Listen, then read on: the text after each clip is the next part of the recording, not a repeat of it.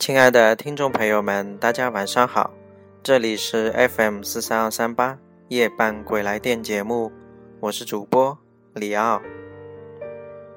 今天是二月十七号，星期一，外面在下着雨，天气有点凉，大家要盖好被子，注意保暖哦。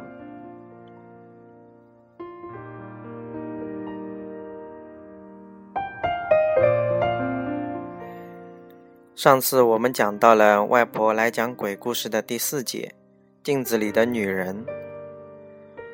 外婆自从小时候看见了死去胎儿的眼球之后，就拥有了特殊的能力，能够看见不干净的东西。好了，下面我们开始今晚的节目，看看在外婆身上又会发生些什么奇怪的事情呢？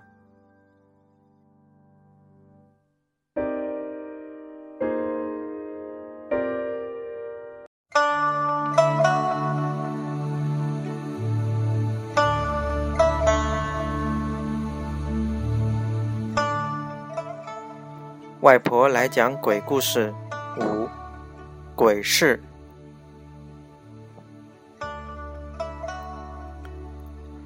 外婆说自己年轻的时候，总是会特别注意，不要在晚上出去。即使有重要的事情，非要在夜里出门，她也会叫人陪她一起出去，因为外婆可以看到阴间的事物。可能这就是看了死去胎儿眼球后的后遗症吧。有一段时间，外婆感到相当的困扰。夜里走在街上，她根本分不清哪个是活人，哪个是鬼。时间长了，外婆发现走路没有痕迹，清风吹过，头发、衣角却丝毫未动的。一定是鬼。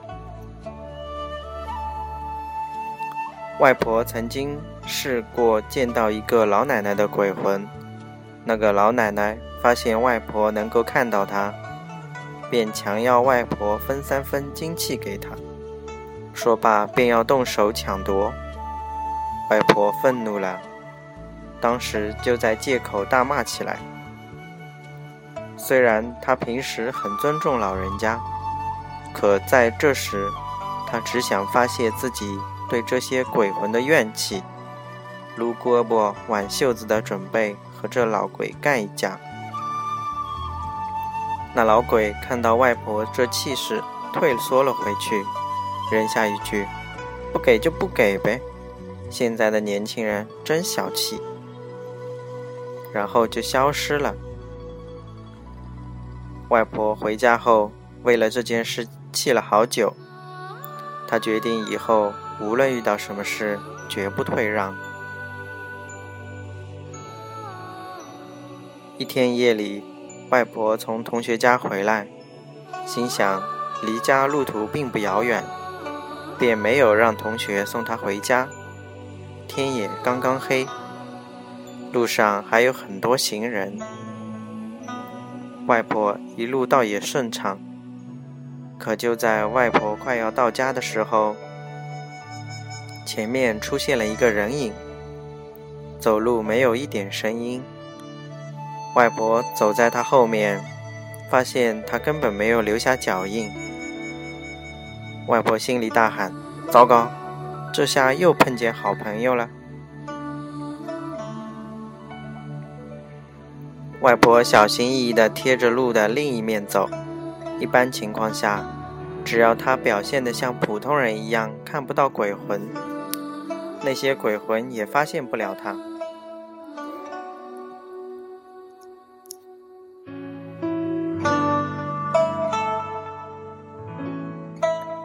那个朋友走着走着，突然停了下来，回头朝外婆的方向看了一眼。外婆惊得顿了顿。不过没有停住脚步，继续向前走。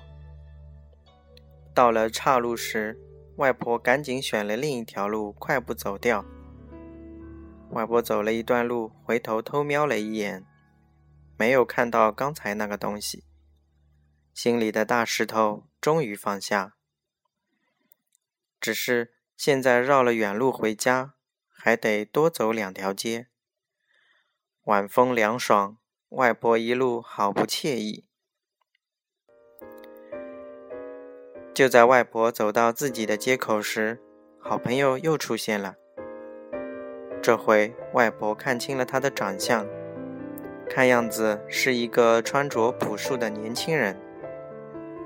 背上背着一个长布包，那个朋友用求助的眼神看着外婆，外婆强忍着视而不见。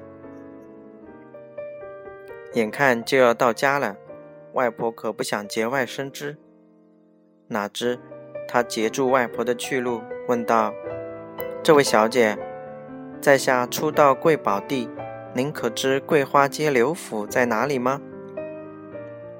一时间，外婆的脑中仿佛有一万只草泥马飞奔而过，心想：“桂花街刘府，这不就是我家吗？难道这死鬼连我家在哪儿都摸清楚了？”外婆向四周瞧了瞧，就像没听到他说的话一样，打算径直而去。反正鬼魂是没有身体的。穿身而过，活人也只会突然感觉到冷，身上起些鸡皮疙瘩而已。可是事实并没有像外婆所想的那样，外婆一头撞上了那个人，双双倒地。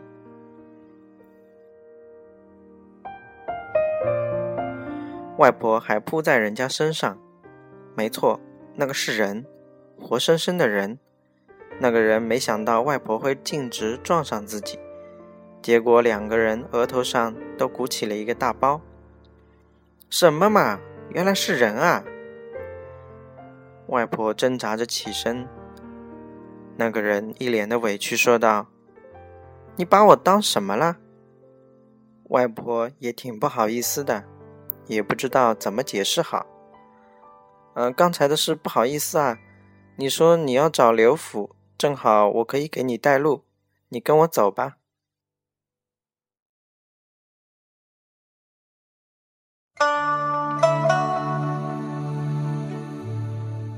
外婆带他回到家后，那个年轻人向太公太婆说明了来意。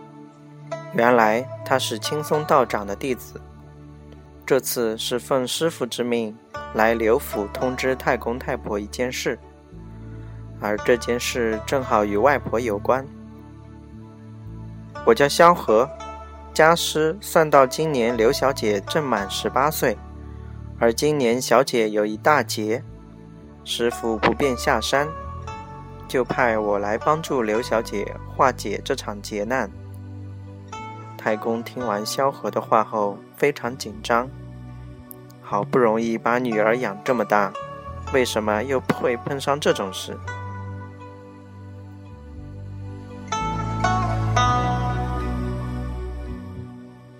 并且太公心里偷偷的想：这年轻人的能力够吗？怎么起了这么一个名字？成也萧何，败也萧何。青松道长可别选错人了啊！哪知萧何淡淡的一笑：“刘老爷，我的名字跟我的能力无关。师傅派我来，就是认可了我可以帮助刘小姐。你可以不相信我。”但是你应该相信我师傅的判断才是啊！太公心里想的都被萧何说中，看来他的确是有些本事，立刻将其封为上宾，准备好兵房，好生款待。第二天，萧何向外婆和他的家人说明了这次的劫难应该如何化解。原来外婆现在可以看到鬼魂是有原因的，一方面是外婆小时候的胎煞事件，另一方面就是外婆是阴年阴月阴日阴时出生的人，八字极阴。现在外婆的身体里聚满了阴气，如果不及时散出去一些，外婆是活不到她的十八岁生辰的。现在可以做的只有找到鬼市，那里有特殊能力的人可以帮助外婆改变命运。鬼市？什么是鬼市？我们家雅兰也需要去吗？太婆一听到“鬼”这个字特别敏感，她才不想自己的女儿去那种恐怖的地方。小何说：“鬼市是面对阴间的鬼魂和阳间有法力的活人开放的集市，而这些做买卖的商人既不是人，也不是鬼，他们被称作中间人。而这鬼市。”跳出人神鬼三世，是三不管地带，所有客人一律平等。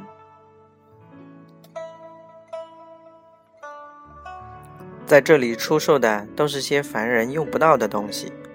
师傅说他曾经在鬼市见过有人出售消石，这消石可以吸食阴气，但是这功能只有在鬼市才有效。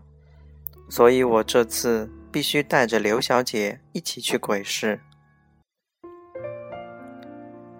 萧何知道这次去鬼市很危险，但是现在只有这是唯一的办法可以救刘小姐。该说的他已经向刘家人说清楚了，他们也知道去鬼市非常危险，但是为了女儿的生命，只。好，让他们去拼一下。午夜时分，萧何在院子里摆好去鬼市的阵法，让外婆站在地上画好的圆圈内，之后向圆圈的上空扔了一张符咒。外婆只听见一声巨响，小何扶住她。待他睁眼时，仿佛来到了另一个世界。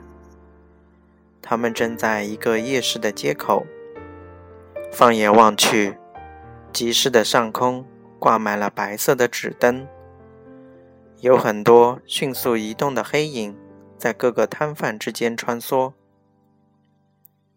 除了有种阴郁的气氛之外，画面还蛮像蛮像普通夜市的。外婆觉得自己的心脏好像都快要蹦出来一样，心想：难道自己眼前的就是传说中的鬼市？